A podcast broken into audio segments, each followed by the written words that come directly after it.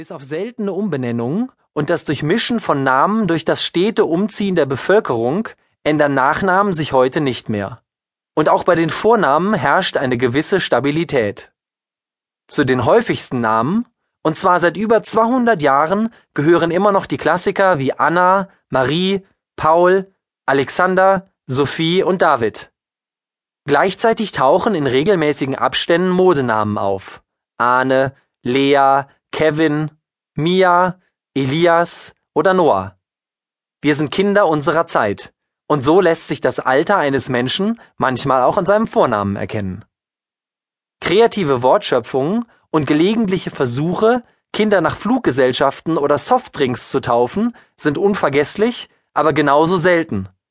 Vielleicht sollten Eltern kreativer beim Vergeben von Vornamen sein, denn Vornamen wie Apple, Prince, Karl L Poppy oder Kentucky sind merkwürdiger und bleiben länger im Kopf als Allerweltsnamen.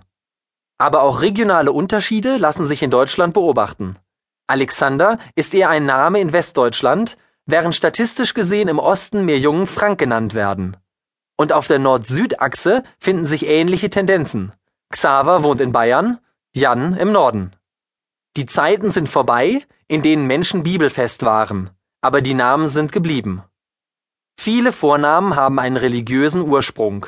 Und genau da fehlt bei vielen Menschen mittlerweile die Fähigkeit, diese Namen in den entsprechenden Zusammenhang zu bringen.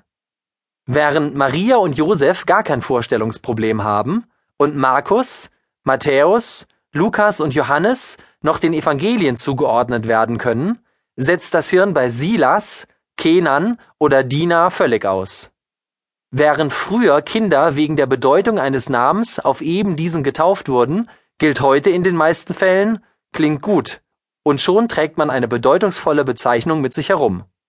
Die wenigsten machen sich an der Stelle Gedanken darüber, dass der ausgewählte Name auch eine negative Bedeutung haben könnte.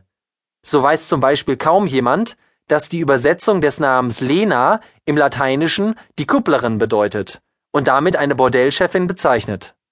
Auch der Name Claudia ist nicht gerade von positiver Bedeutung und meint im Lateinischen die Hinkende. Diese Übersetzung geht auf den hinkenden römischen Kaiser Claudius zurück. Ziemlich unmännlich wird auch der Name Udo aus dem Lateinischen in Filzpantoffel übersetzt und bedeutet im Polnischen auch noch Schenkel. Der Name Jakob wird wiederum mit Fersenhalter oder gar Betrüger übersetzt. Und Linus bedeutet der Klagende. All diese Namen werden Sie im herkömmlichen Namenslexikon natürlich eher mit einer positiven Bewertung finden.